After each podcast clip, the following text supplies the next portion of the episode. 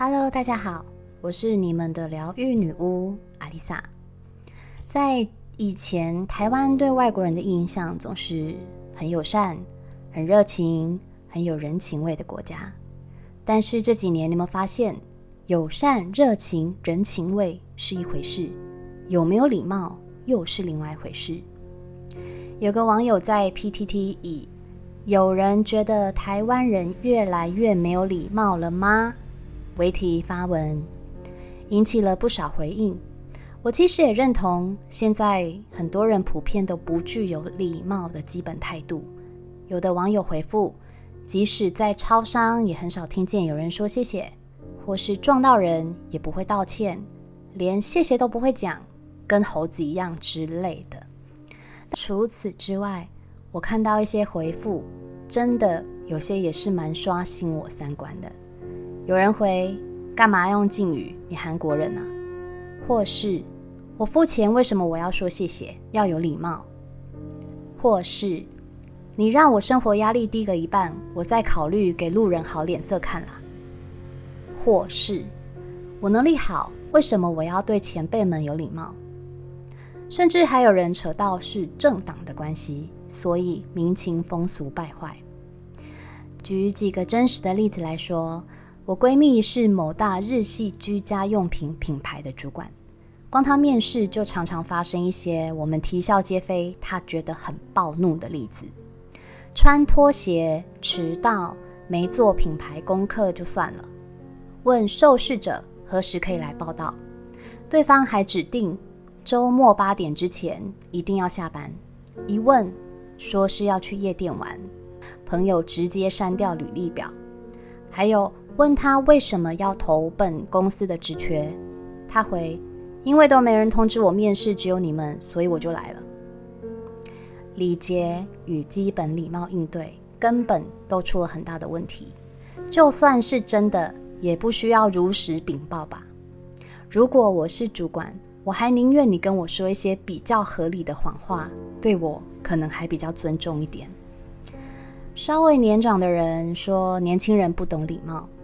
年轻人说：“老人才不懂礼貌。”你想想，年轻人加上五六十岁族群的长辈们，就已经是台湾人口的三分之一嘞。每三个人就有一个人不懂礼节，还觉得理所当然。其实有没有礼貌跟年纪是没有关系的。有些小孩都还比大人有礼貌。礼貌是一种人品，也是对自己的态度。它也是一面镜子，拿什么出去，就表示自己拥有的是什么。别人眼中的无礼，如果在自己眼中无伤大雅，也就表示对自己的人品也不是挺在意的。请、谢谢、对不起，这么陈腔滥调的词，在许多人的生活中已经不再出现。请帮我倒杯水。对不起，我占用到你的车位了。是说这几个词对现代这个时代听起来有些沉重，我会改用不好意思，可以帮我倒杯水吗？抱歉，我占到你的车位了。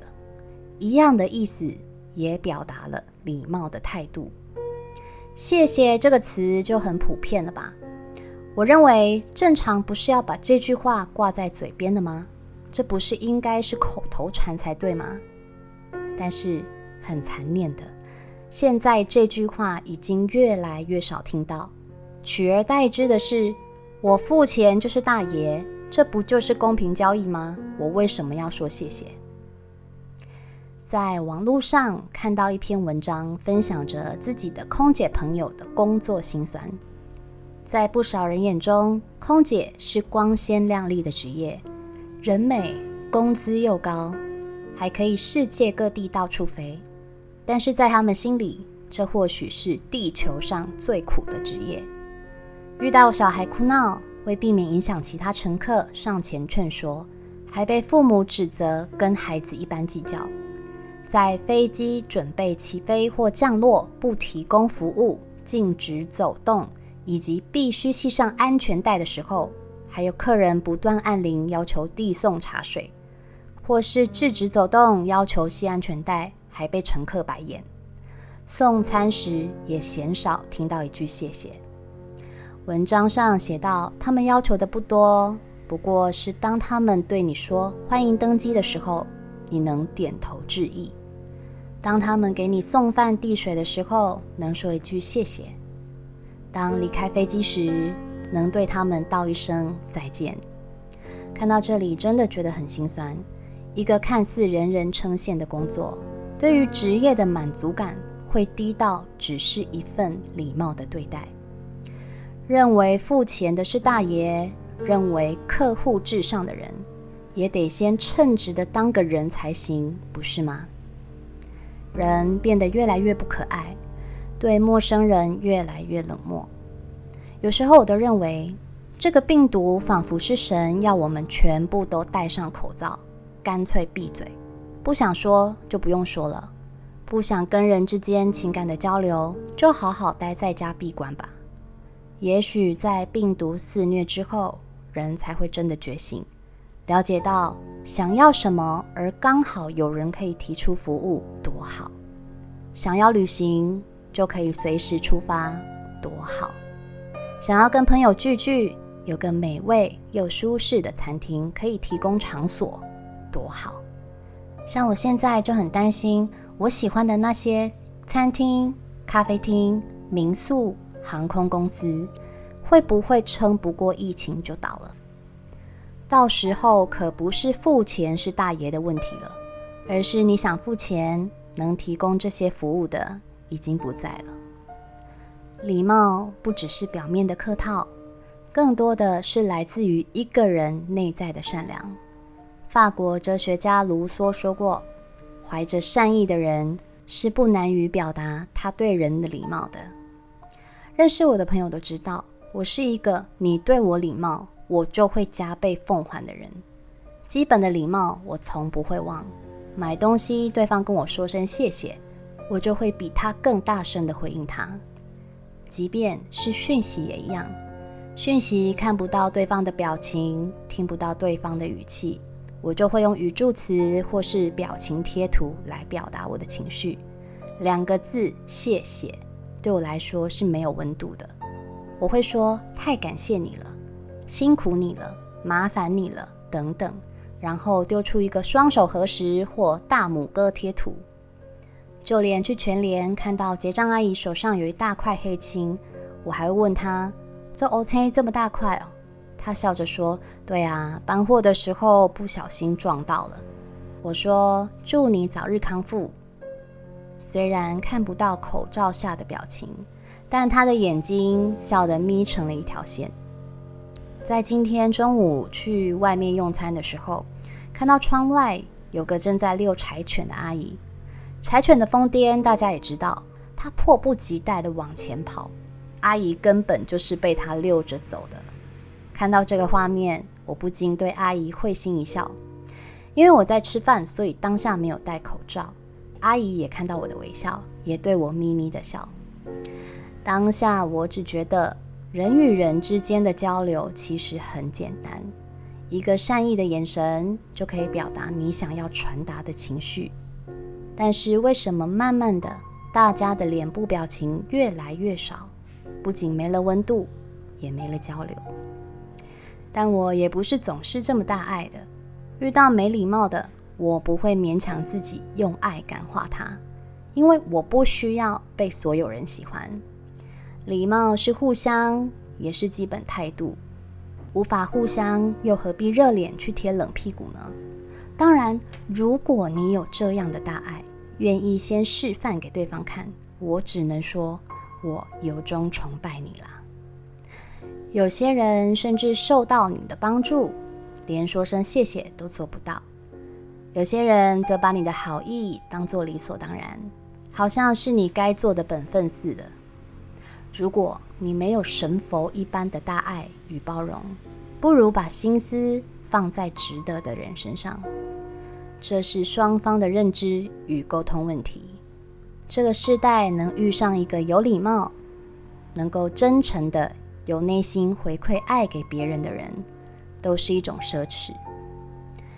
有的人则是为人友善，却不知道自己没有礼貌，这些人可能是你的同事、朋友或家人。人与人之间的关系，即使再怎么亲密，都还是要保有礼貌的原则。例如，我就听过朋友的友人去他家，一问也不问就穿了男主人专用的室内拖鞋。所有的客人拖鞋都长一样，就那双不同。但对方回答：“哦，我觉得这双看起来比较好穿。”或是一到人家家里就到处巡房，问都不问的打开人家每个房间的房门，说：“哦，我就看看你家的格局。”或是直接打开冰箱问：“有喝的吗？”这些行为真的很倒胃口。明明对方个性很好，怎么连这点礼貌都不懂？碍于交情，也不想把气氛搞僵，只好隐忍下来。有时候不拘小节是一种称赞，会让人家觉得大啦啦的很直率啊。很多人之所以会误沾没礼貌的标签，未必是人格的本质不好，有时候是不小心，有时候是轻忽，认为这样应该还好吧。有时候是没有养成礼貌的习惯，有时候则是因为根本不知道。但是如果连基本的界限都无法拿捏准确，反而会造成别人的坏印象。这种事情如果发生在职场，别说升迁了，在公司里的主管员、同事缘会变得很差，更别想要有贵人会靠近。因为礼貌是第一时间决定留给对方的关键印象，一旦印象被扣分之后，需要用加倍的努力。加倍的时间才能扭转局面，尤其对老板来说，他能教你的是技能，而不是教养。我就问过一个大老板，如果一个员工能力真的很好，但是他没礼貌又不懂人情世故，你会怎么做？他回答我，我会请他另谋高就，因为我不想后续的沟通问题或让我不开心的情绪问题浪费我更多时间。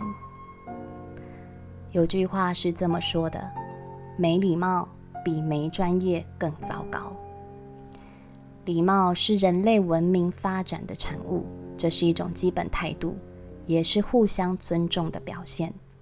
好好审思一下，为什么有的人贵人总是不间断，缺什么来什么；有的人则是做什么都不讨人喜欢。懂礼貌是一种良性的循环。能够让爱一直传递下去，不懂礼貌，无法让爱流动，还会引起对方的不舒服。生而为人，要有当人的样子，不要小看礼貌这件事。